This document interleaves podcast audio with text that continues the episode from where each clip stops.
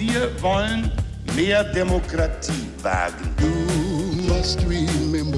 Scheitert der Euro, scheitert Europa. Der Stichtag.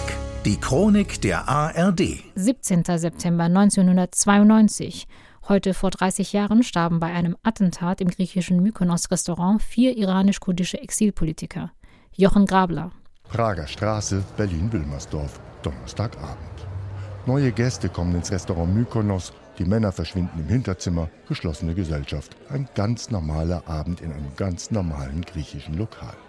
Kein ganz normaler Abend. Was die Männer nicht wissen, sie werden beobachtet und gemeldet. In einer konspirativen Wohnung am Stadtrand von Berlin machen sich die Täter auf den Weg. Und um 22.54 Uhr passiert das. Auf einmal drehe ich mich um und sehe äh, rechts von mir steht jemand und schreit, ihr Hurensöhne und schießt auf uns äh, zuerst in Richtung von Generalsekretär Schafkandi. Der Politologe Paris Dastmalchi überlebt. In dem Moment springe ich nach hinten unter einem Tisch. Ich habe mich so gestellt, als ich tot wäre. Und dann sehe ich diese Hand mit einer Pistole und Fangabschüsse. Fangschüsse. Eine Hinrichtung.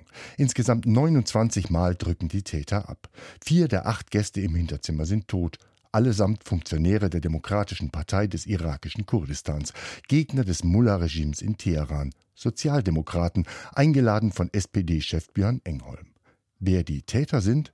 Shori Badi, die gerade ihren Mann verloren hat, ist sich sicher. Ich habe sofort gewusst, das ist ein Massaker vom iranischen Regime und nicht was anderes. Terror mitten in Berlin. Das Entsetzen ist groß. Kamerateams drängeln sich auf dem Bürgersteig vor dem Mykonos. Der Tatort, der ist jetzt gesperrt und der bleibt auch gesperrt und äh, bedauere, dass ich sie hier nicht mehr lasse. Der Generalbundesanwalt zieht sofort die Ermittlungen an sich. Doch bis die Wahrheit ans Licht kommt, vergeht viel Zeit.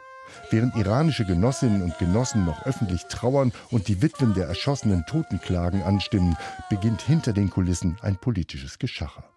Helmut Kohls Kanzleramtsminister Bernd Schmidbauer macht Druck auf die Ermittlungsbehörden. Sie sollen die Rolle des Iran bei dem Attentat doch lieber unter den Teppich kehren. Die Ermittlungen stören die Entspannungspolitik gegenüber Teheran.